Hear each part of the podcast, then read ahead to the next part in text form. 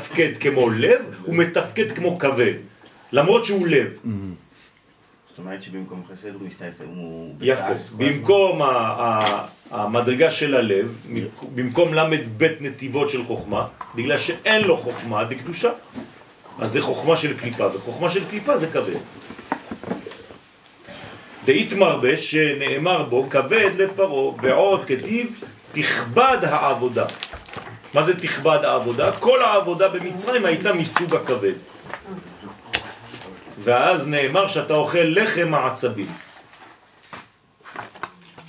בסדר? זה, זה, זה ביטוי, נכון? לחם העצבים. מה זה לחם העצבים? מה? זה לאכול בזמן שאתה כועס. אז האריזל אומר שאסור לאכול בזמן שאתה כועס. אם אתה לא נרגע קודם. אסור לך לאכול. וגם הרמב"ם אמר את הראשי תיבות של בריאות, בולם רוגזו, ימעיט אוכלו וירבה תנועה. אז צריך להיזהר מאוד לא לאכול בזמנים של כעס, בזמנים שקר לך גם, לא לאכול כשקר לך, אתה צריך להתחמם, זה גם אותו עניין, לא לאכול בזמן שאתה עצוב, ו- וצריך להיזהר, זה, זה אתה מפנים דברים בתכונה נפשית שהיא לא טובה, היא לא בריאה, אז אתה חס ושלום מוסיף, כן, חטא על פשע, מכה על מכה. ולכן תכבד העבודה, שכל זה הוא לשון כבד, הכל אותו עניין. ואנחנו צריכים לתת כבד או כבוד רק למדרגה אחת, לקדוש ברוך הוא. זה נקרא ברוך שם כבוד מלכותו. זה המלכות לקדושה. ואמר כי מסיתרא דמרא, מצד המרא שהיא הבינה דקליפה. כתוב וימררו את חייהם בעבודה קשה. עכשיו אנחנו מבינים שכשאנחנו גדלים בעולמנו, תמיד יש מדרגה כזאת שמופיעה לפני. הרי אתה לא יכול לצמוח, אתה לא יכול לגדול בלי משבר שקודם לו. לכן כל אישה יושבת על המשבר לפני הלידה. אז יש בעיה. אז מה צריך לעשות? צריך להבין שכל משבר שאתה עובר, אל תישאר בו, אלא הוא רק קרש קפיצה למדרגה החדשה. איך אתה לומד את זה? בסדר פסח. מה? סנדוויץ'. כורך. מה זה כורך? מה יש בכורך? הזרק. מרור ו... ברור ומצה. מרור ומצה. מה מסמל המרור? תוכן, אמצע. משבר.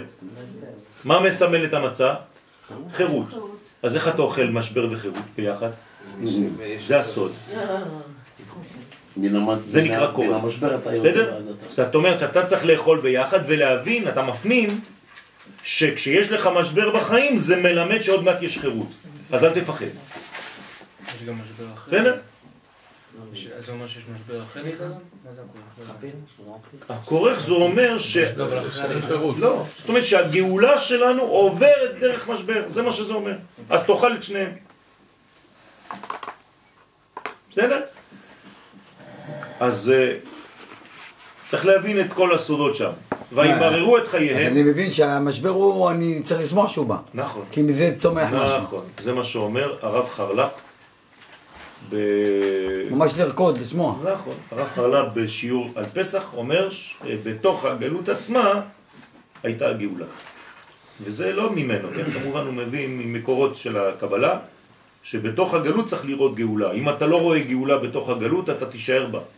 אבל אם אתה רואה אותה כקרש קפיצה לגאולה, אז אתה יודע שהגלות היא גלות. זמנית. היינו בגלות, בסדר.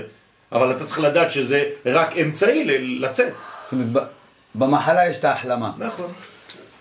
אז וימררו את חייהם בעבודה קשה. רוצה לומר כי הבינה היא בחינת החיות, כן, של הקדושה, חיים בקדושה. ובסיטרא אחרא מתהפך למרירות. הבנתם? זאת אומרת, וימררו את חייהם. מה זה את? אמרנו? עם. אז מה זה וימררו עם חייהם? כלומר, הם חיים, אבל מכניסים להם שמה מרירות.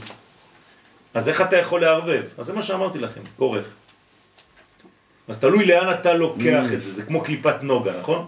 חציה טוב, חציה רע. להחיות המרירות. מה אתה עושה? או שאתה נותן למרירות ואתה מביא את הכל לחיים, אתה הופך את המר למתוק, כמו בישיבה דמטיבתא, או שאתה חז ושלום הופך את החיים למר.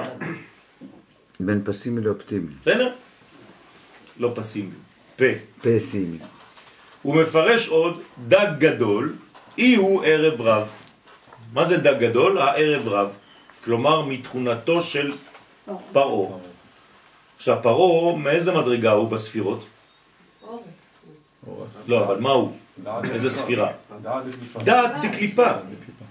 אז ערב רב, מה זה? דעת דקליפה. הבנתם? לכן משה מוציא את עמו. מי זה עמו? עמך. הקדוש ברוך הוא אומר לו עמך, העם שאתה, משה הוצאת. עוז, תתרכז בשיעור. אבל אה, אתם הם... תתרכז בשיעור. זה מפריע לי. בבקשה. ולכן, דג גדול יהיו ערב רב, דג גדול רומז על הערב רב. דאי הוא רב החובל, שהם תחת ממשלתו של סמך ממה נקרא רב חובל. אז תלוי מי אתה לוקח לך כרב בעצם. או שאתה לוקח לעצמך רב חובל, או שאתה לוקח לעצמך רב דקדושה. כלומר, או שהרב שלך זה פרעה, או שהרב שלך זה משה. כי מן חובל, מי נקרא חובל? אלא רב מכל מלאכי חבלה. איך קוראים לתקופה שהיא לפני משיח? חבלי משיח, נכון? במילה חבלי משיח יש חבלה, מחבלים. כלומר, התקופה שהיא לפני מלך המשיח תהיה תקופה שהעולם יהיה מלא בפיגועים, בחבלה. כל העולם יהיה טרוריזם אחד גדול. זו התקופה שלפני המשיח. זה נקרא חבלי משיח, ויש מרבותינו, תקשיבו טוב, שלא אומרים חבלי משיח, אלא מחבלי משיח, ככה כתובים. פלא פלאות. עכשיו, הדבר הזה, זה נקרא מלאכי חבלה, שהם לפני הגאולה. אתם זוכרים שאנחנו קוראים בצהרי יום פסח, בצהריים שלפני הליל הסדר. אנחנו קוראים פה, מי שנמצא ביישוב, כן, את התיקון של רבי שמשון מאסטרופולי, נכון? ואת מ"ב המסעות ואת כל קורבן הפסח. אז שם אנחנו מזכירים את כל מלאכי החבלה, מה זה המלאכים האלה? מאיפה הם יצאו? ואיך צריך להפוך אותם למדרגה, כן? אגרוף. אלא מי שהוא הגדול והראש מכל מלאכי החבלה, המחבלים, המשחיתים. אז מי זה הראש של כולם? זה נקרא רב חובל. כלומר, רב המחבלים קוראים לו היום. היום קוראים לזה ככה, ב- בעיתונות, נכון. רב המחבלים. הזוהר קורא לו רב חובל. זה אותו דבר. אתה אמרת שצריך לבחור רב דקדושה או רב נכון. חובל. אבל הערב רב בחר ברב דקדושה, בחר במשה. נכון, אבל הוא, הוא בחר משם, למה? כי הוא ראה שמשה יש לו כריזמה. הוא לא בחר בגלל שיש מדיניות. כיוון, יש אידאה וכו'. גם- לפרעה יש כריזמה. נכון. הרי פרעה- לכן אני אומר שזו היה יציאה. לכן אני אומר שזו לא יציאה טובה. עוד אחד. יש אחד שהוא חזק, אז הם הולכים עם המנצח. היה לו כריזמה, אבל משה יותר חזק ממנו, אז הם הלכו עם החזק. אבל זה לא אידאל, הם לא הבינו את הרעיון שמסתתר זאת לא. הייתה תשובה מאהבה, זאת הייתה תשובה מיראה. נכון, בוא נלך עם המנצח. רבים מעמי הארץ מתייעדים. מתייעדים, כמו בפורים, נכון? כי, כי גדול מרדכי היהודי בעיני, כן, כולם. כי נפל פחד היהודים עליהם. נכון. אז זה לא, זה לא כאילו הבינו משהו, אלא פוחדים. אז תגידו לי, בסדר, זה גם שלב של הגאולה, גם היום יהיה ככה. זאת אומרת, הם באים איתנו לפי החיצוניות שלנו, לא לפי הפנימיות שלנו. היום, איך, איך נתגבר לא על כל. הבעיות? יהיה פחד שיפול על אומות העולם באיזשהו שלב. אז גם אומות העולם אה, תיכנענה, כן? כלפי עם ישראל, מפחד. זה שלב אה, הכרחי בהיסטוריה שלנו. יהיה פחד מאיתנו, יהיה פחד מהמצב, ויראו שהפתרון אצלנו. יהיה פחד מזה שעם ישראל לא יקבל את המכות שהעולם יקבל. ואז הם יבינו שיש פה... אי אפשר, יהיה, קורה משהו פה. פער. כן, כמו שהיה במצרים. דומה למה שהיה במצרים. שם יש להם דם, פה אין דם. מה זה? איך יכול להיות דבר כזה? איך יכול להיות ש-200 פיגועים מתוכננים כל יום ואולי יוצא אחד בשבוע, חז ושלום? הם משתגעים מזה, אתה לא יודע אפילו מה שהם יודעים.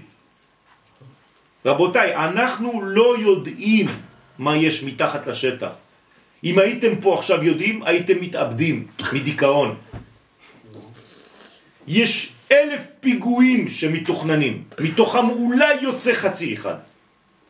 זה פשוט ניסים ונפלאות, אנחנו לא רואים את זה, לא מבינים את זה. מי שקצת עובד מתחת לפני השטח ב- ב- ב- ב- בעניינים של מודיעין וכל דברים כאלה, הוא פשוט, או שהוא נופל לדיכאון, או שהוא אומר איך אפשר על זה, איך? אבל סליחה, מעזה גם ששלחו טילים. הכל, זה אותו כן. דבר, זה תמיד אותו מנגנון. תמיד אותו מנגנון. זה תיבת נוח. כן, בדיוק. והוא הסמך מהם, ועוד יהיו חובל.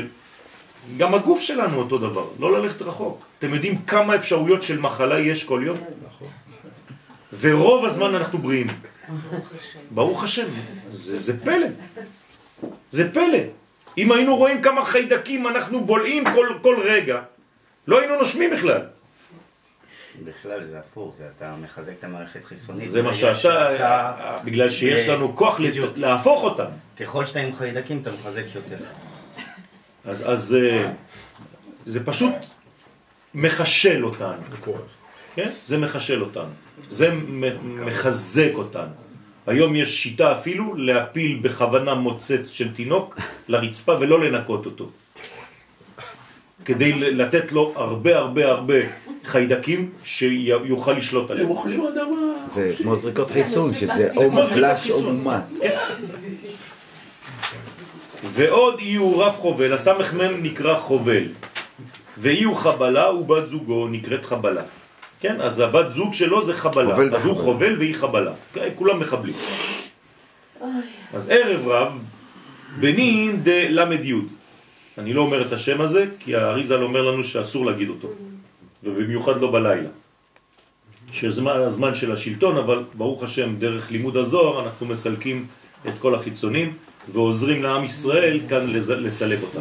אנחנו לא לומדים בשביל עצמנו, אלא לומדים גם בשביל כל עם ישראל, בשביל החיילים שעכשיו נלחמים, בשביל וכו' וכו'. סליחה. דרך אגב, יש אה, וואטסאפ שעובר כדי לחזק את החייל שרוצים אה, ל- להכפיש אותו, אז צריך לעודד וללכת לתמוך בכל מה שאפשר כדי לתמוך בחייל הזה. כן, סליחה, למה מההתחלה דיברת גם על דג ודגה. כן. וזה מפריע לי לשיעור, פס אני, יש לי שאלה פשוטה, תצחקו. יום שישי יש אנשים, כמעט כולם אוכלים דגים. כן. יש עניין עם זה, הוא רצה לבלוע כן. את הקדושה, אז אנחנו ביום שבת אוכלים אותו. אמרנו שדג זה יסוד. כן, אבל ב- אנחנו- ב- אז זה אותו עניין. הדג זה יסוד. הם רצו לפגוע ביסוד של הקדושה, זה נקרא משיח, ואנחנו אוכלים ביום דג, שזה שבת, דג, שזה יסוד. למה? כדי להיכנס אל השבת, שיהיה חיבור בין זכר ונקבה דקדושה. אז הדג הוא חשוב כדי שיהיה זיווג בין המדרגות. לכן על פי הקבלה צריך לאכול דג בשלוש הסעודות. וואו. זה חידוש. כן. המשברים זה קרש קפיצה נכון. כאילו, אצל אנשים. מה המשמעות שהחיות סוג- סובלות? מה המשמעות? מה זאת אומרת החיות סובלות? תני לי דוגמה. אה, החתול חולה שיש לו משהו, אנחנו רואים את הזוועה הזאת ש... זה דברים לאדם עצמו, שהחתול שלו. לא, לא של- לא שלי, של מי, של מי, לא, אתה- אתה בא ברחוב ורואה.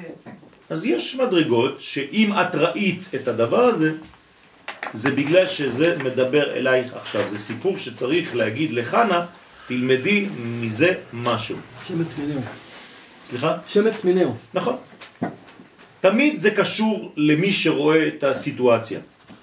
חז ושלום אדם נוסע ורואה תאונה בכביש, הוא צריך לחשוב למה הוא ראה את התאונה הזאת. זה לא במקרה. זה לא במקרה. אז צריך ללמוד, לדעת, לראות ולקרוא את הדברים. לא להיות משוגע, חז ושלום, כי בין השיגעון לבין זה יש ממש חוט דק. חוט דק מאוד. אבל למה לא במקרה? זה כן במקרה. לא. מאת השם קרה. כן, אבל זה לא, זה לא, אני לא משחק עם המילים, זה ממש תמיד ככה. בסדר? אז צריך ללמוד מזה משהו. ערב רב, בנין דל"י, אז הערב רב זה הבנים, כן, של אותה אישה חייבת.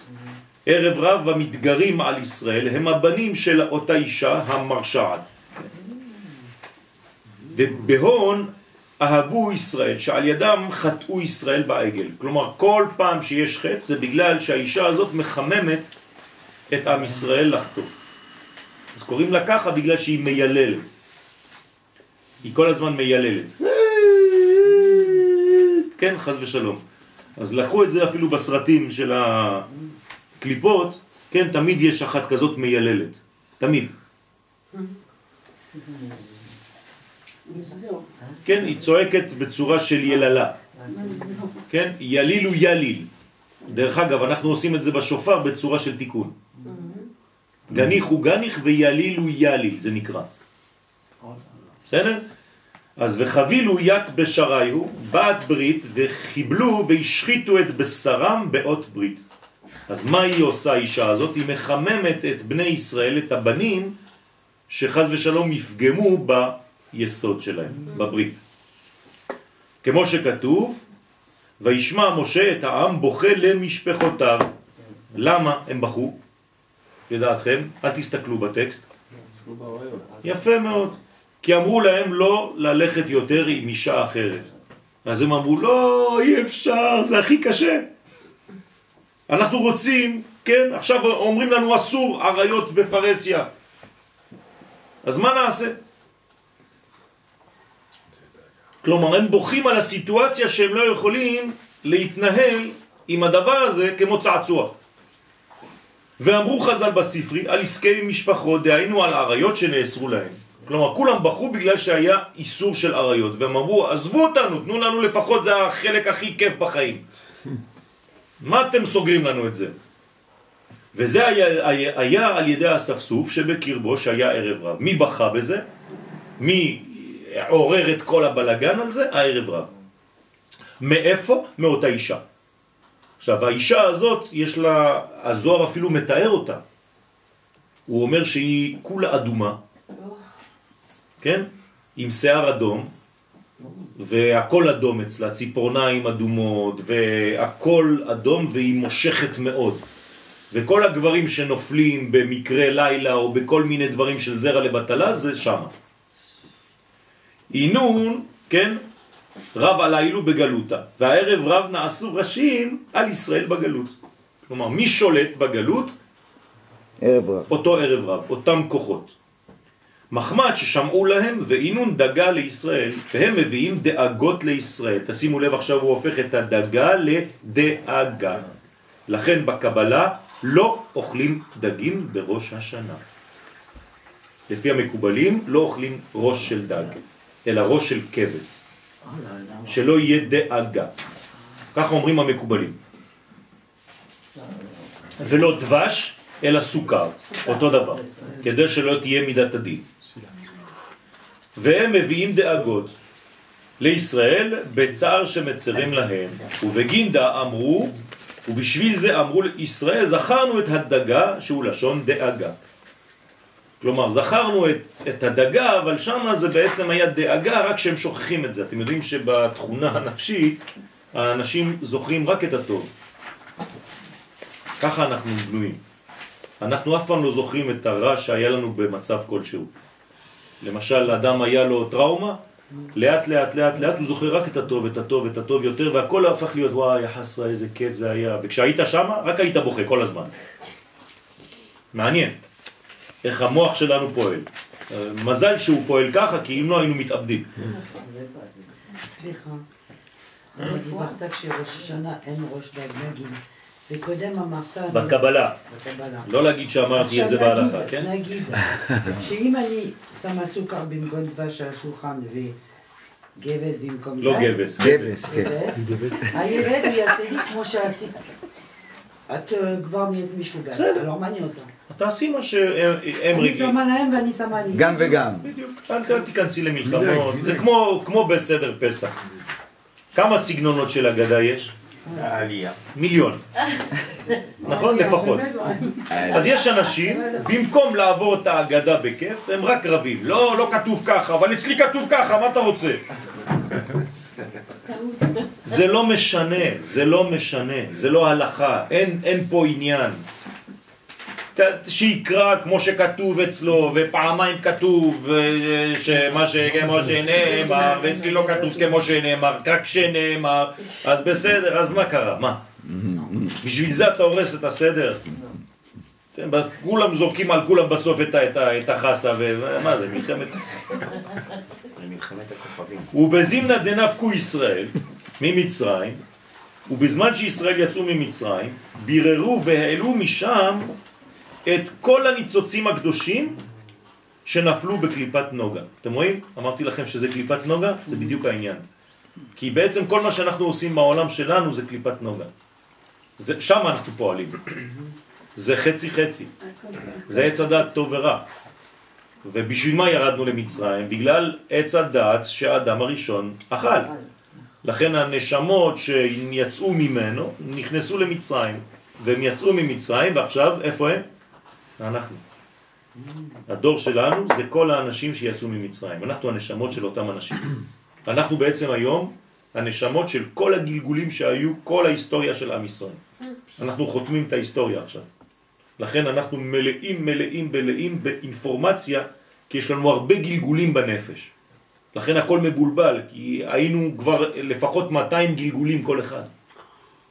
זה המון המון המון אינפורמציה יש לנו. אז מי שמחזיק בקדושה בדור הזה, צריך לנשק אותו. כי זה לא פשוט בכלל. כל הילדים זה נשמות חדשות אז? מה? זה משהו אחר. זה אה, זה רק ילדים קטנים. הילדים הקטנים זה נשמות חדשות. יש, לא כולם, כן? אבל יש ממלחמת ששת הימים. כן. אתה יכול לעזור, להסביר לי מה זה קליפת נוגה? יש ארבע קליפות. שלוש מהן טמאות לגמרי, אין לנו מה לעשות איתן. העבודה שלנו זה להוציא אותן מהסיפור, להתרחק. ויש לנו קליפה רביעית שנקראת ונוגה לו סביב. נוגה לו סביב זה מפסוק מיחזקאל, כל הקליפות. אש מתלקחת, רוח שערה, ענן כבד. והרביעית נקראת קליפת נוגה, זה נוגה זה אור. אז אומרים חכמי הסוד שקליפת נוגה היא בעצם, אם אתה מסתכל עליה, חצי שלה זה רע, חצי שלה זה טוב. כלומר, מה זה? עץ הדעת, טוב ורע. שהיא הכי, הכי קרובה לקדושה. היא הכי קרובה לקדושה, יש בה טוב ויש בה רע. עכשיו, מה אתה צריך לעשות בה? בירורים. אז כל מה שאתה עושה בחיים שלך, עכשיו החלטת לבוא לשיעור בלילה, נכון? ברור. אז עבדת על קליפת נוגה. חלק אמר לך, אל תבוא היום. וואי, וואי, וואי. וחלק אמר לך תבוא, ואתה מה עשית? הגברת את הקדושה על החלק של החושך, ואמרת אני בא.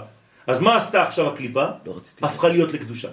אז עכשיו כל הקליפה הזאת הפכה להיות אור. הבנת?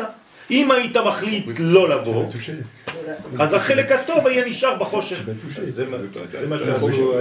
זה בדיוק, אז כל אחד מושך לזה, אז כל רגע בחיים שלך אתה שמה, כל רגע בחיים שלך אתה שם. צריך להבין שכל מה שאנחנו עושים זה שם, זה בדבר הזה. כל הזמן זה מלחמה של בירור בקליפה הזאת. בדיוק כשאתה גם מרגיש את זה כשאתה בא לשיעור, או שאתה נותן שיעורים בלי סוף, אתה מרגיש כל פעם בוודאי? בוודאי. כל פעם יש אני... לך גם חשק, יש לך גם כאילו להישאר. נכון, כל יום אני רוצה לבטל את השיעור. לא מרגיש פה תענוג. נכון, בוודאי. בוודאי. וכל יום אני, אני יכול לחפש כל מיני דברים כדי לא... תירוצים. כן, תירוצים, ו- וזה, ו- וכל מיני דברים, בכל מה שאני עושה בכלל. הכל. לאכול, לא לאכול, לצאת, לא לצאת, לישון עכשיו, לא לישון עכשיו, ל- לא יודע מה. לראות, לא לראות.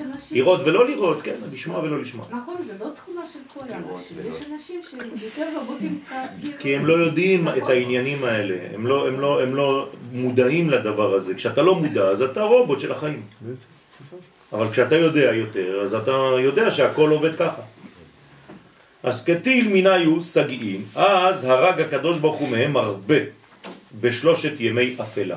אז מתי בעצם היה הבירור. הגדול של קליפת נוגה? בשלושת ימי החושך. במכת חושך היו שלושה ימים של אפלה, ושם הקדוש ברוך הוא בעצם אה, זה היה בירור גדול, נכון? מה עשו נעלמו? בני ישראל? מחילה, אבל... ביררו, מה זה ביררו? הלכו אצל השכן המצרי ולקחו משם כלי כסף, כלי זהב ושמלות. כלומר, מה הם עשו? הם לקחו דבר מהקליפה והביאו אותו לקדושה. ומי שלא עשה את זה, הוא מת במכת חושך, כלומר הפך את כל האור שלו לחושך. זאת אומרת שלנו כעם, היה לנו אה, ארבע מתוך חמש של רוע בקליפה. נוגה. כן? ש- שמתו, שלא הבינו, זאת שלא אומרת יצאו. שכאילו מתוך העם שלנו, רק אחד מתוך מתוך, פוטנציאל חמש העם? היה, נכון. היה את העניין הזה קדושה. ש- שהבין את העניין ותרגם את זה לטוב. נכון. וגם מי שתרגם את זה לטוב, תשימו לב, יש לו איתו בעיות במדבר. כלומר, זה לא כאילו צדיקים יצאו. שאז מתו הרשעים שהם היו השיגים. אז למי הוא קורא רשעים בעצם? לרק מי שלא יצאו ממצרים. תשימו לב למה קוראים רשע. למה קוראים לו רשע? בגלל שהוא, חסר לו אור. בגלל שהוא, לא משפיע, רצון עצמי. בגלל שהוא, לא ראה את הגיון. תחזרו על מה שכתוב בהגדה של פסח, לפי שהוציא את עצמו מהכלל. מן הכלל. זה רשע. אבל אנחנו תמיד אומרים אינדיבידואליסט. אנחנו תמיד אומרים שציבור, לא, לא דיברתי על ציבור. עכשיו, דיברתי על כלל ישראל, לא לא להתבלבל. ציבור זה משהו אחר, ציבור זה יותר מה פרטי. זאת? זה יותר למטה. אתה לא היית בשיעורים האלה כנראה. יש כלל, יש קודשא בריחו. אה, בסדר, אוקיי. יש כלל ישראל, יש ציבור, שזה צדיקים בינוניים ורשעים, אוקיי, ויש פרטים. זה לא אותו דבר. הציבור יכול לחטוא. הכלל לא חוטא. לכן אם אתה מוציא את עצמך מן הכלל, כלומר הכלל עכשיו צריך לצאת ממצרים. אם אתה משתתף איתו ביציאה, אתה צדיק. אבל- אם אתה לא משתתף ביציאה, מיד קוראים לך רשע, חס אבל ושלום. אמרנו, אוקיי, אז בסדר, אז מה זה אומר? אמרנו, מי ש- מי שקוראים לו רשע זה מי שהוציא אותו מהכלל. אם הוא יצא מהכלל, לא שהוציא אותו, שהוא הוציא את עצמו. שהוציא את עצמו מהכלל. נכון. אם הוא הוציא את עצמו מהכלל, כן, אז הוא לא. יכול להיות בציבור. כי הוא הוציא יותר מהכלל. אם הוא כבר לא בשורש שם למעלה, כי הוא הוציא את עצמו. זה מה שאמרתי. אז אבל. אמרנו שראשי תיבות של ציבור זה צדיק, בינוני, רשע. נכון, בציבור יש. כל האפשרויות, אבל בשורש, כן, אם אתה מתחבר לשורש, אין כבר, שם הכלל הוא צדיק, תמיד. כלל ישראל הוא צדיק. אז אם הוא צדיק, איך אפשר שיהיה רשע בציבור? הוא יכול שמה לחיות, למעלה לא. בתרגום, בתרגום של, ה, של הפוטנציאל למציאות. או שאתה נאמן למה שיש בכלל, או שאתה לא נאמן. אז לכן בציבור יש הכל. כאלה שהם כן נאמנים, כאלה שהם לא נאמנים. תסתכל על רש"י, רש"י בעצמו במכת חושך, מה הוא אומר שם? למה הוא קורא להם רשעים? רש"י, לא, לא איזה קבלה. שהחליטו לא לצאת ממצרים ולעלות לארץ. רש"י. כן? בגלותה בתרה, מה יהיה לעתיד לבוא בגלות האחרונה? הנה עכשיו. הקדוש ברוך הוא עתיד לקטללון, וכן בגלות האחרון לפני ביאת המשיח, עתיד הקדוש ברוך הוא להרוג את כל הרשעים שהם הערב רב. להרוג. כן, להרוג. את כל הרשעים שהם הערב רב. כי אז, כן, לקטלה, קטלה זה קטלני, כן? כי אז תיגמר להתברר כל הקדושה מתוך הקליפות.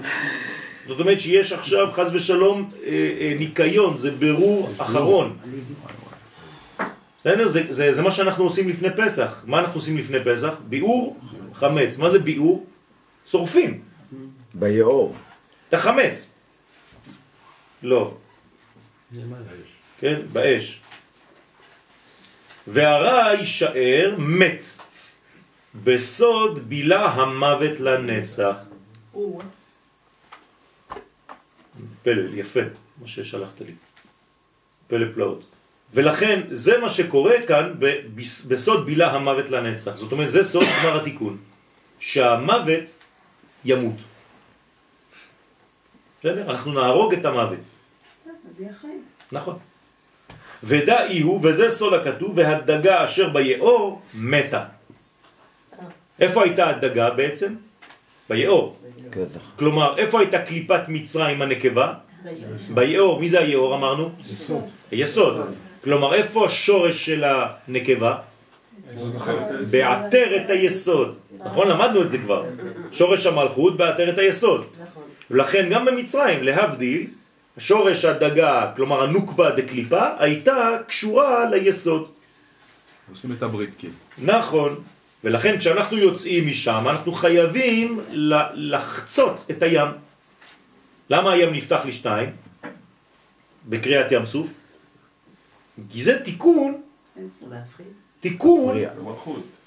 המדרגה שנקראת קליפת נוגה. הפרדה. וזה גם בברית נקרא פריאה.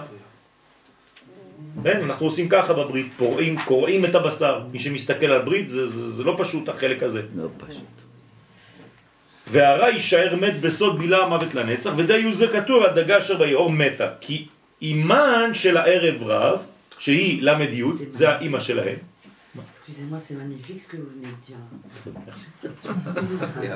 אז אה, הערב רב שהיא הלמד י', המרשעת, נקראת דגה. אז זה האימא שלהם. האימא של הקליפה נקראת דגה.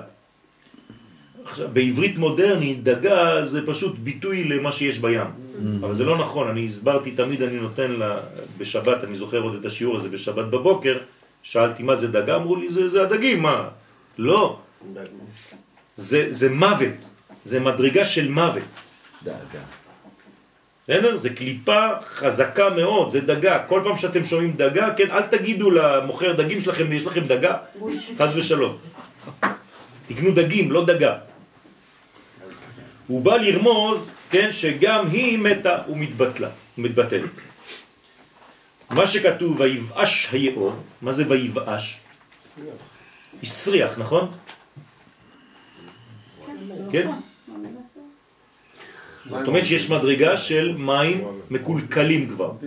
כשהמים לא זזים, אז אה, מתחילים לפרוח שם כל מיני חיידקים וכל מיני, חז ושלום, אה, בקטריות למיניהן. אז אותו דבר זה נקרא ויבאש היאור, מפרש דאורייתא. תשימו לב מה קורה.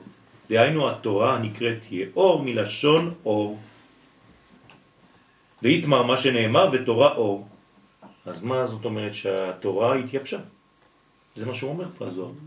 ויבאש היאור. הרי היאור זה יסוד, נכון? יסוד. זה לאו דווקא יסוד של הקליפה. יאור זה יסוד. עכשיו, האורה נקראת אורייתא. זה אור. נכון? איפה נמצאת התורה? איפה נמצאת התורה? באיזו ספירה נמצאת התורה? בתפארת. נכון? התורה זה תפארת. היא באה ממדרגות עליונות, אבל היא עצמה תפארת, נכון? עכשיו, מאיפה היא מגיעה לעולם הזה? מהיסוד. תמיד. אם אין יסוד, אי אפשר לקבל את התורה מהתפארת. לכן באיזה יום קיבלנו את התורה? שבת. נכון? אבל זה היה יום השישי בסיוון. כלומר, היום השישי זה היה יסוד של השבת. מי זאת השבת? חוכמה. כלומר, קיבלנו את התורה ביסוד דחוכמה. יסוד דאבא. משה. בסדר? לכן, למה כתוב עכשיו שהתורה יבשה? אנחנו לומדים זוהר, נכון? עכשיו, כתוב פה שהיאור ותורה אור, רוצה לומר כי התורה סרחת לגביו. התורה התחילה להיות עם ריח מגעיל, ריח מסריח. איך? למה? בעיני הערב רב, תלוי מי מסתכל עליה. לא בצורה יבשה. זאת אומרת שיש אנשים שהתורה מבחינתם זה סירחון, היא מפחידה, היא קשה. כן? היא לא, לא, לא נגישה, וזה עוד יותר מרחיק, זה פוחדים ממנה עד כדי גועל, ויש אנשים שהתורה היא דווקא רצון להתקרב אליה, והריח שלה זה ריח של גן עדן. כן, זכה נעשית לו סם חיים, לא זכה נעשית לו סם המוות. תלוי איזה תורה זה. מה? תלוי איזה תורה. תלוי איך הגישה של האדם, לא איזה תורה. התורה היא לא. זזה. התורה היא פוטנציאל. איך העבירו לך אותה, זה משהו אחר. איך קיבלת אותה. בסדר? תמיד הכל במקבל, בעיני המתבונן. בעיני המתבונן. כמאמר חז"ל בסוף מסכת סוטה, תסתכלו, תראו מה כתוב במסכת סוטה בסוף, בעקבתא דמשיחא, חוכמת סופרים תסרח. הנה, המשנה אומרת במסכת סוטה בסוף, במשנה, שאיך נדע שזה ביאת המשיח, אז החוכמה תסרח, החוכמה של התורה תהיה מסריחה. לא, אמר סופרים, לא... יפה, זה, זה חוכמת סופרים זה התורה, כן? איך, איך שיפרשו, זה יהיה סירחון. ואיתמר בישראל, אבל בישראל נאמר, כל הבן הילוד היאורה תשליכו. תשימו לב פה, הוא לוקח את כל מה שאמרנו בהפוכה, ואומר, רק בשביל ישראל, כל מי שנולד בן, איפה מכניסים אותו מיד? לתורה, ליאור. יהיה אור. זה- זה י' בתוך אור, זה? אוויר. זה. Mm. כן. אותו דבר. אבל הוא זה זנה... זה? כמו fleuve? un fleuve. נו, זה נהר, נכון. יאור זה לניל, Nil. זה הנילוס. Oui. בסדר? טוב, אז מה זה אומר ש... שבני ישראל היאורה תשליכוהו? פירוש שימשיכו את כל בן הילוד לאור התורה. זאת אומרת שאנחנו צריכים כל ילד שנולד מעם ישראל להביא אותו לתורה. הנגלות והנסתרות שהם סוד זון. איזה תורה צריך להביא אותו? גם לנגלה וגם לנסתר. צריך ללמד את הילדים שלנו פשט וסוד. את הילדים. זה ברור, אבל מהגן אפשר להתחיל. נכון. ללמד המילים של השפה שלהם. נכון. נכון. הזוהר אומר מגיל שש. כן, בהקדמה ל- ל- לפירוש הסולם לזוהר, כתוב מגיל שש. לבנים ובנות. כן, כן. אנחנו, האמת, לבנות עושים את זה בדילול, כן? בצורה שמתאים לבנות. מתאימה לבנות. איזה יום שישי אני לא זוכרת אה, איזה תחנה בטלוויזיה ראיתי כיתה של ילדים שלומדים תורה, יש להם שאלות שאני רציתי להיות איתם. כן, כן, בגלל שהנשמות הן נשמות גבוהות, זה, זה, זה נשמות שבאו מעולם התוהו, ועכשיו נכנסים לעולם של תיקון. אז השאלה, הכי חשוב זה לא תשובות, רבותיי, זה השאלות. תבואי לפה. לכן בליל הסדר, הכי חשוב זה מה נשתנה. זה, זהו. זה, זה הכי חשוב. העיקר לשאול. ברגע שאתה שואל, אתה כבר כלי. כשאתה כלי, אל תדאג, אתה כבר תקבל תשובות. העיקר זה לשאול. מי שלא שואל, צריך לפתוח לו. את פתח לו. היותר גרוע שאינו יודע לישון. בדיוק. זה לכן הכי גרוע מכל הבנים זה מי שלא יודע לשאול. אז את פתח לו. תפתח לו רק שישאל. גם אם אין תשובות עדיין. זה לא הכי חשוב. כי אתה, את התשובות אתה תקבל תוך כדי הליכה בחיים שלך. אבל העיקר זה לשאול. מי שלא שואל זה כבר זלזול, זה כבר לא אכפת לי, כבר נו תסיימו כבר, אני, אני רוצה לאכול. לא בחיבור. לכן, הוא מפרש כי אור אי הוא רז, אור בגמטריה זה רז. זה 207, זה אותו דבר. כלומר, אור זה סוד. שבוע שעבר הייתי בשבת חתן, אז כולם מגיעים למלון, בלאגן, וזה, היו מלא אנשים וזה. אז אה, אני בא, לוקח את המפתחות של החדר, היא אומרת לי 207, אני אומר לה, אה, מספר טוב. אז היא מסתכלת עליי בתל אביב, ככה, היא אומרת לי, מה, מה זה המספר הזה? אמרתי, אז התחלתי להגיד לה שיעור. אה, איזה סוף. מסכנה שם התבלבלה, אנשים מחכים עם המפתחות. אז אמרתי לה, עד עכשיו הייתי זר, מעכשיו נתת לי רז. אומרת, טוב, לא הבנתי הרבה, אבל אני שמחה שעשיתי לך טוב. טוב, אז זה אור. רז זה אור, 207. דרך אגב, זה גמטריה אמת, בגמטריה קטנה. כן?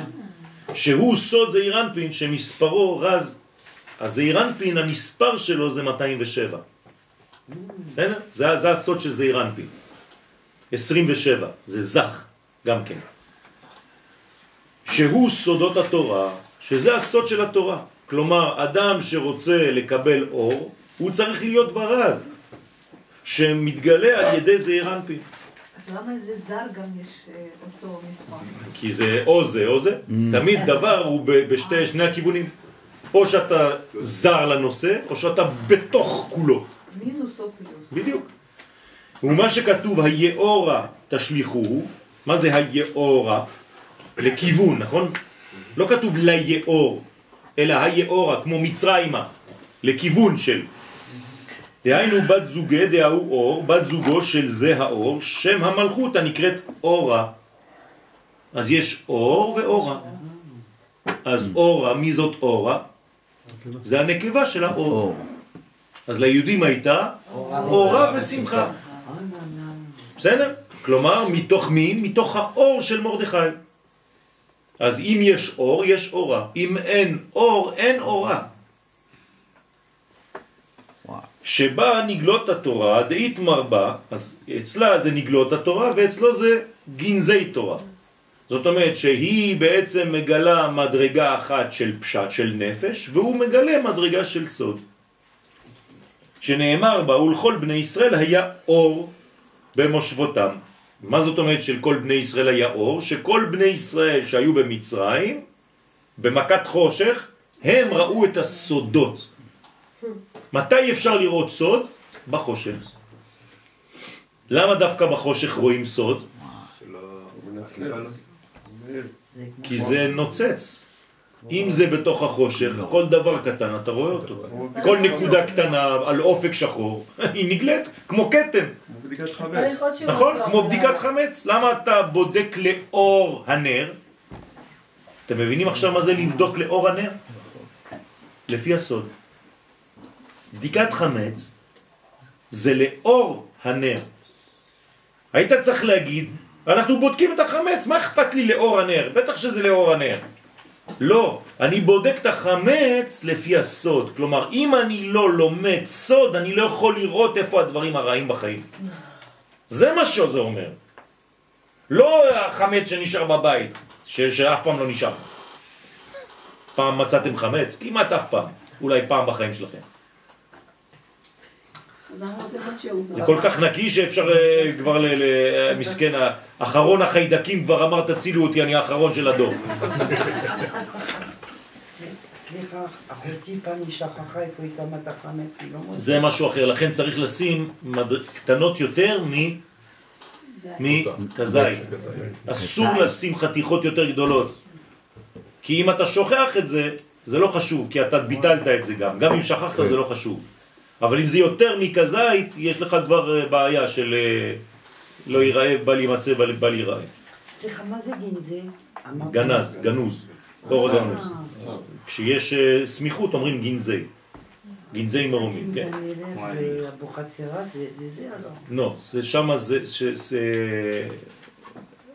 זה, אי אפשר לקרוא לגנזי אם זה גנזי לבד. לא, גנזי המלך. יפה, בגלל שזה יש סמיכות, הבנת? אבל אם הייתי אומר את זה בפשטות, זה הגנזים של המלך. אז הוא קוראים לזה גנזי המלך. או. בית גנזי. אוקיי? אז היה אור במושבותם. אז מה זה שהתמר לכל בני ישראל היה אור? זאת אומרת, היה אור, היה זרז, היה סוד. איפה? במושבותם. כלומר, רק מי שנמצא בשם ישראל, הוא רואה את הסוד. אנחנו הסוד של העולם. אם עם ישראל לא ילמד סוד, האור לא מגיע לעולם, חז ושלום. וכולם יושבים בחושך, גם ישראל וגם העמים. ואז כולם דופקים עלינו כי אנחנו, הם, הם לא מקבלים את האור, והם. צודקים. פירוש שהאור של זעיר אנפין העיר במלכות, שהיא מושבותם, אז היה אור במושבה.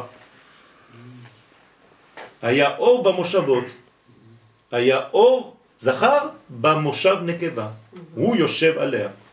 האור הרז יושב על הפשט. הפשט של- התורה זה הבסיס, והאור נמצא בתוכה. זכר בתוך נקבה. בסדר? כגב נדה בגלותה בתרה, אותו דבר בדור האחרון, כן זה בסוף הגלות האחרון יתגלה האור של רזי התורה. הנה. כלומר, אנחנו לא רוצים להוציא את הקדוש ברוך הוא שקרן. נכון? הרי זה כתוב בזוהר, אז מה צריך לעשות כדי שלא יהיה שקרן? ללמוד. שיעור הזוהר בלילה. נכון. זה פשוט לקיים את מה שכתוב. זה כמו שמישהו אומר לי, הקדוש ברוך הוא אמר שבסוף הוא יחזיר אותנו לציון. אז אם הוא לא מחזיר אותי, אני לא חוזר. אמרתי לו, אז הוא שקרן.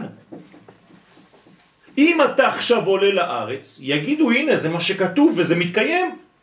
אז למה אתה לא עושה את זה? להפך, אתה צריך להיות אקטיבי כדי לגלות את מה שכתוב.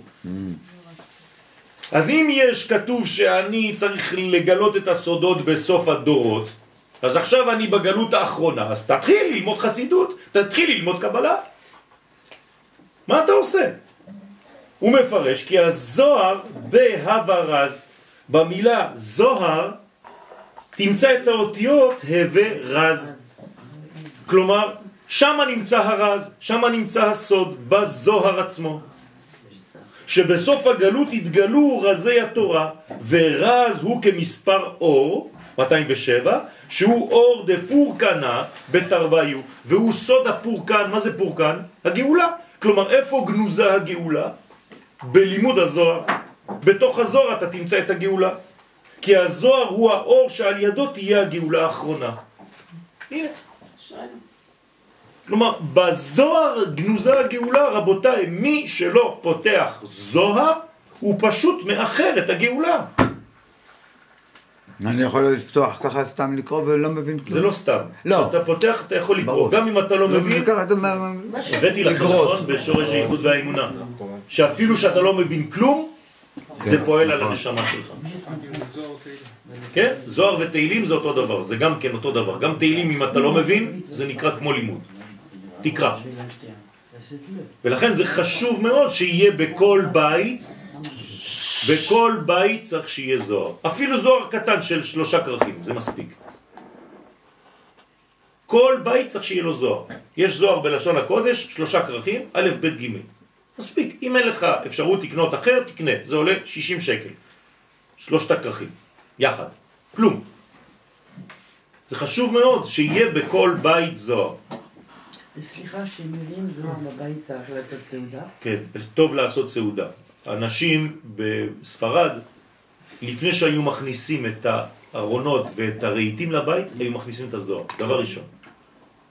אפילו שלא היו מבינים, אבל הם היו לומדים כל מוצאי שבת, קוראים, גורסים. והיו עושים מסיבה גדולה, כי זה אור שנכנס לבית. אז מעכשיו אני כל חנוכת בית מביא סיישה את הספרי זוהר. יפה. אפשר לעשות את זה עם חנוכת בית? סוס טרויאני. כן, ואז עושים חנוכת בית גם. ולכן לקיים את, הגלות, את הגאולה האחרונה, לקיים מה שכתוב, כאמץ אתך מארץ מצרים, אראנו נפלאות. אז מה זה אראנו? זה גם לשון אור. ונפלאות זה נון פלאות. זאת אומרת, הגאולה האחרונה תהיה בזכות הסוד, בזכות הרז, בזכות הזוהר.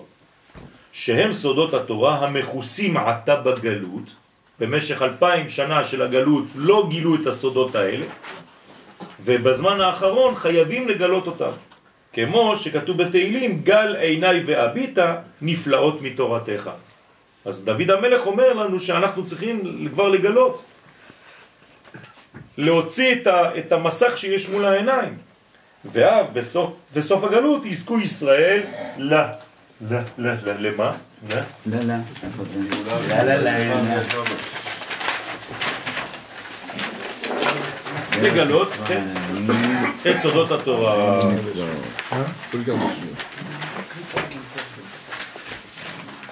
נמשיך עוד קצת. לא מחזירים דפים? כולם מרוצים? תשמרו את הדפים האלה, אני לא צריך אותם, רק תיקחו את החדשים. כל מה שצילמתי, חוץ מאלה. אוי אוי אוי. צילמתי מלא. תן לי אחד מהישן. זה לא ישן. די, זה לא ישן. למה אתה קורא לזה ישן?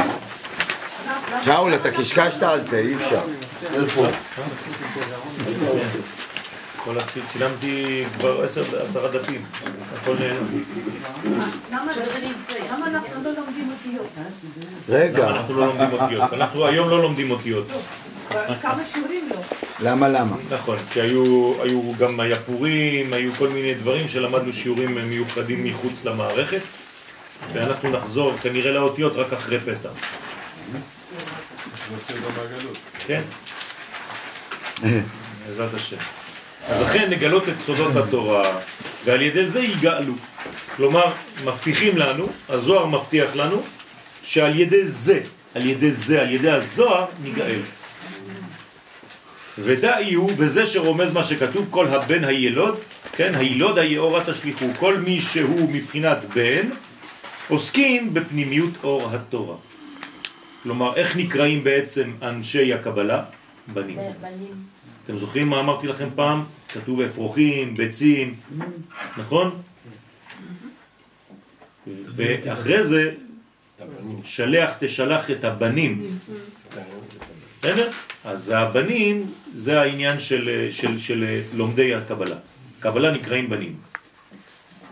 וכל הבת תחיון, וגם מי שאינו מבחינת בן, דהיינו מפני שאינו יכול לחפש או לטפס בגנזי אביו והמלך, בסודות התורה, לכן הוא נקרא בת, אז הבנים זה אלה שלומדים זוהר, הבנות זה מי שלא מסוגל ללמוד, היינו אילן ומשתדלים באורייתא בעל פה, אלו הם העוסקים רק בתורה שבעל פה והיא חיותם, אז היא החיות שלהם. אז צריך, לה, כן, כל הבן הילוד האהורה תשליחו, אם אתה מבחינת בן, אתה צריך לראות את שורש הנשמה שלך. יש אנשים שלא בנויים לזה. יש אנשים שכן בנויים לזה. את מי שבנוי לזה צריך מיד להכניס אותו ליאור. ומה שכתוב, הבנים תחיון, זה אומר הבנים מחיים את הבנות? וכל הבת תחיון. זאת נכון, אומרת. לאו דווקא, אלא על ידי הלימוד שלהן, של הבנות, כלומר של הבחינה של הפשט אפילו, שם הם ימצאו את המנה שהם צריכים לחיים שלהם. סליחה, אפשר לחשוב ש... שהתורה של פשט זה פרטי, זה בשביל הבן אדם? הרבה. כן. והתורה של זה הזוהר כללי, זה כן. כללי. בוודאי, זה- בוודאי. בוודאי שאנחנו אומרים את זה. אה? בוודאי. תמיד תורת הפשט זה תורת הפרט. זה, זה הולך יחד. לכן זה מה אני צריך לעשות כבן אדם, זה חשוב מאוד. כן? אז צריך להיות כמובן כמה שיותר בקיא בכל המקצועות. זה לא שאתה רק הופך להיות לומד סוד ואתה לא יודע שום דבר בשום תחום אחר. כמובן שצריך להיות כמה שיותר שלם בדבר הזה. אבל פה אנחנו מדברים על דור. הדור שלפני הגאולה יהיה רובו בנים. איך? זאת אומרת, מסוגלים ללמוד, זה מה שאני אומר. בסדר? בלבלתי ברגע. בסדר? בלבלתי, צודק. תשאל את הבנות, חסר הרבה בנים בעולם. צודק, צודק, טעות שלי. אז כאן מפרש הזוהר מילת דג כמו דואג, כמו דאג, שהוא עניין של דאגה. וזה שאמר דבר אחר, פירוש אחר על מה שכתוב וימן השם דג גדול, עכשיו אנחנו חוזרים לפירוש אחר של אותו עניין של יונה. מה זה וימן השם דג גדול? בסוף הגלות יביא הקדוש ברוך הוא דאגה גדולה. כלומר, תהיה דאגה גדולה לאנשים בסוף הגלות. לבלוע את יונה, וכולם ירגישו שרוצים לבלוע את עם ישראל. בסדר? שהם בני ישראל. ואומר, דע עניותה, זהו עניות שמביא לידי דאגה ועצבות. אז יהיו הרבה אנשים שיהיה להם חסר בכסף. הרבה הרבה בעיות שכספיות, וזה יביא חז ושלום דאגה ועצבות לאנשים, כי יהיו בעיות מבחינה כספית. לכן אמר, דיהו עצב וסמך מם נקרא עצב. אז גם זה חלק מהשטן. שהוא בעצם רוצה שאנשים יהפכו להיות עצובים, אז הוא גורם להם בעיות בפרנסה. ונוקבה דילה, עיצבון. והנוקבה שלו, והאישה של העצב נקראת עיצבון. והנקבה שלו, דהיינו בת זוגו, נקראת עיצבון. והם הזון דקליפה. כלומר, תהיה מתקפה של זכר ונקבה של הקליפה, עצב ועיצבון, העיקר שהאנשים יהיו עצובים, חז ושלום, שמביאים דאגות ועצבות לישראל על ידי העניות רחמנה ליצלן. אז השם ירחם, זה מדרגה שהמלחמה כזאת של, של קץ הגלות.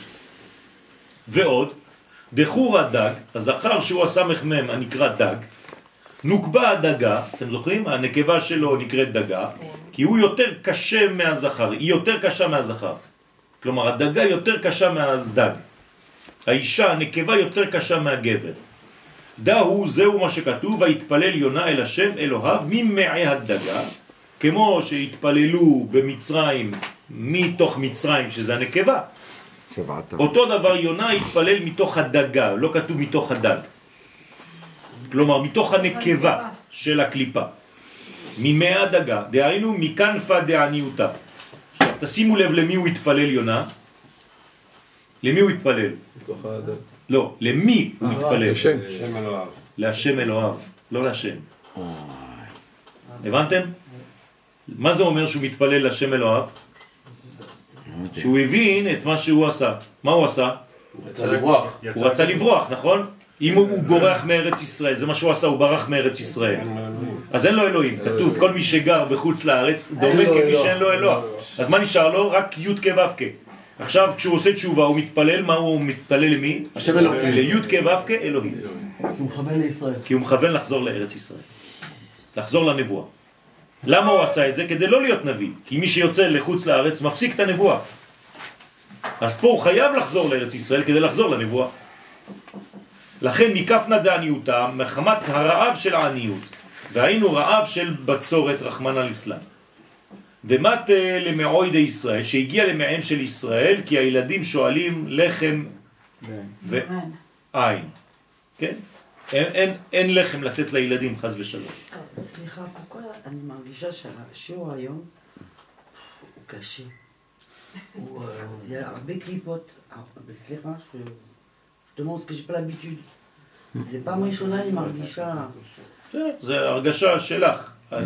השיעור מדבר הרבה על, על על גלות קליפות, וגאולה. הרבה קליפות. כן, כי זה, כי זה, זה מה שצריך לא לעשות. גם. אנחנו עכשיו נמצאים גם, זה יוצא לנו ממש קשור לפסח. פיור חמץ. שמי שלא מבין את זה לפני הפסח, הוא לא יכול להיגאל. פסח זה לא סתם יושבים בשולחן ושמחים. צריך להבין, זה רציני. אם אתה לא עושה עבודה נגד כל הדברים האלה, ואתה לא יוצא משתחרר מהקליפות, אז אי אפשר. אז פה צריך להבין, איך אומר הגאון מווילנה, או והמהר"ל, מי שלא מבין גלות, הוא לא יכול להבין גאולה. אז לכן חייבים ללמוד את זה. וההוא זימנה באותו הזמן, כשיגיעו ישראל לזמן כזה, אז כשיגיע זמן כזה, אז ויאמר השם לדג ויכה את יונה. עכשיו הוא... אז מה קורה עכשיו? תשימו לב, מי. מי מקיא? הדג, לא הדגה. מעניין. הוא מתפלל מתוך דגה. הדגה, אבל מי מקיא אותו? הדג. וואי, אוי, וואי. זה מיוחד. תסתכל, תראו איזה, זה, זה, כי זה רק הרבה דג הרבה יכול- דיוקים פה. אז זה אומר הוא חזר. זאת אומרת. שכמו פרעה, מי בעצם מוציא אותנו? לא מצרים, פרעה. נכון? הוא נותן לנו לצאת. למה זה עובד בצורה כזאת? כי זה מנגנון של... רוצה לומר שאז יצאו ישראל מן הגלות, אבל מצד הזכר. כלומר, זה אומר שהם כבר עלו מדרגה של מהנקבה, נמצאו בזכר שהוא יותר רך, ולאט לאט יוצאים. אי אפשר לצאת מהנקבה של המקום. זה כמו שאמרת קודם, שחוזרים לנקודה, אבל בקדושה. נכון. כי בדוחק דאגה דלהון דדואגים מן עניותה. בדוחק הדאגות של ישראל שדואגים מחמת גודל העניות. לכן מה אנחנו אוכלים בפסח? לחם? עוני. זה אותו דבר. כלומר, לחם מצד אחד שעונים עליו דברים הרבה, אבל מצד אחד לחם של עניות. של להזכיר לנו שהיינו עניים בדעת. לכן מה התיקון של המצה? מה מכוונים המקובלים שאוכלים את המצה? חוכמה. לא בינה, יין זה בינה. חוכמה. בסדר? אז כל פעם שאנחנו לא עושים את המצה, אנחנו בעצם מכוונים על החוכמה. וכל פעם שאנחנו שותים יין, מכוונים על הבינה. מאוד. סליחה? כשאדם מגיע להכרה שהוא צריך להתפלל להשם אלוהיו, וזה כבר הוא עלה נכון, למדרגה. נכון, בדיוק. עצם ההכרה. בדיוק. עצם ההכרה זה כבר יציאה, זה כבר עלייה, זה כבר קדושה. יצאת מהמקובל, אז נכון. אתה זוכר. אז מדוחק האבקון, מן הגלותה, מכוח הדוחק זה יושלם ותתמלא השאה של צרות ישראל. כלומר, אחרי זה זה נקרא כי מלא שעתן. זאת אומרת, היא קדושה. אי אפשר יותר רע מאשר יש. זהו. זה מה שאני הרגשתי. זהו, אי אפשר יותר. הגענו ל- ל- למקסימום ועכשיו זהו, צריך, אפשר רק לצאת משם. הלחם עוני שהוא יקר מאוד עכשיו, כאילו ככל שהוא יותר כזה... כן, אה, נכון. זה, זה, זה, זה חוכמה? זה חוכמה, זה חוכמה. אמרתי, זה לחם של חוכמה. לכן זה לחם מדויק. זה לחם של רפואה, זה לא סתם לחם. זה הלחם שהוא בעצם ה- היסוד המינימלי של החיים. מי שיודע לאכול מצה, אז הוא, אה. הוא משלם יקר על הדבר הזה. מי שיודע. ואז מיד יצ... יצאו מן הגלות. הדאוד הכתיב, זה שכתוב, ואת עם עני תושיע, תשימו לב את מי הקדוש ברוך הוא מושיע, עם עני. דהיינו כשיהיו בתכלית העניות, אז תושיע אותם. עכשיו העניות זה לאו דווקא עניות בכסף, זה עניות בדעת. ומסיק דבריו ואומר, דא נבואה דיונה. זו הייתה הנבואה של יונה הנביא. כלומר, יונה היה נביא, והוא ברח מנבואתו, הוא כבש את נבואתו, הוא לא רצה לנבא. הוא קיבל את הנבואה וסגר אותה. אז אי אפשר. הנביא שכובש את נבואתו הוא חייב מיתה. אז אמרו לו, או שאתה מת עכשיו, או שאתה חוזר ומנבא. אז ככה הוא החליט לחזור ולנבא, ולא לברוח מהתפקיד שיש לו. מי זה יונה אמרנו? ישראל. עם ישראל. או לא שאתם. עושים את הפעולה זה לא שלכם. או שאתם מתים חס ושלום. זאת אומרת שעם ישראל לא יכול לברוח מהמגמה היסודית והסגולית שיש לו. לגלות את אור השם בעולם. אז נתנבא, בסוף זה מה שהוא עושה. זה מה שישראל יעשה. דאיבקון ישראל מן גלותה בדאגה דעניותה, שנתנבא שישראל יצאו מן הגלות בדאגות של עניות, רוצה לומר שכל המעשה של יונה הנביא וספרו הוא רומז על הגאולה ועל הגאולה. אמן. בעזרת השם שנצא ביד חזקה ובזרוע נטויה, שבעזרת? השם בשבטים גדולים על אומות העולם, ושהכל יהיה בשקט, בשלווה ובזריזות. הולך אני לא פה, זה... לפיכך, הכנתי שיעור. ובא להם תורה ומצוות לא שנאמר. חמץ לא, לא. יבדיל, ומה ביעדים. אתה אומר? יתגדל ויתקדש, שמך רבה. אמן. אמרנו אני הולך חירותך, תדמיך מלכותך, אשמח פורקנך ויקרא בדמי שיחי. חי יחרון, אמן בכל בית ישראל. בר עליו בזמן קרב עמו, אמן.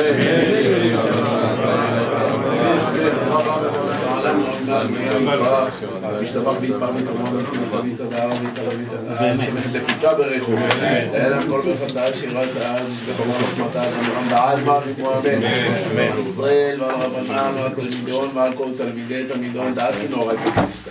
אמרת רחת דמדי בכל אתר ואתר. יהיה לנו. ולא לכל חינם וחיטה וחנין כלום מראה שמיה ורעה עמו אמן. שלום, מה חיים סבא. וסבא.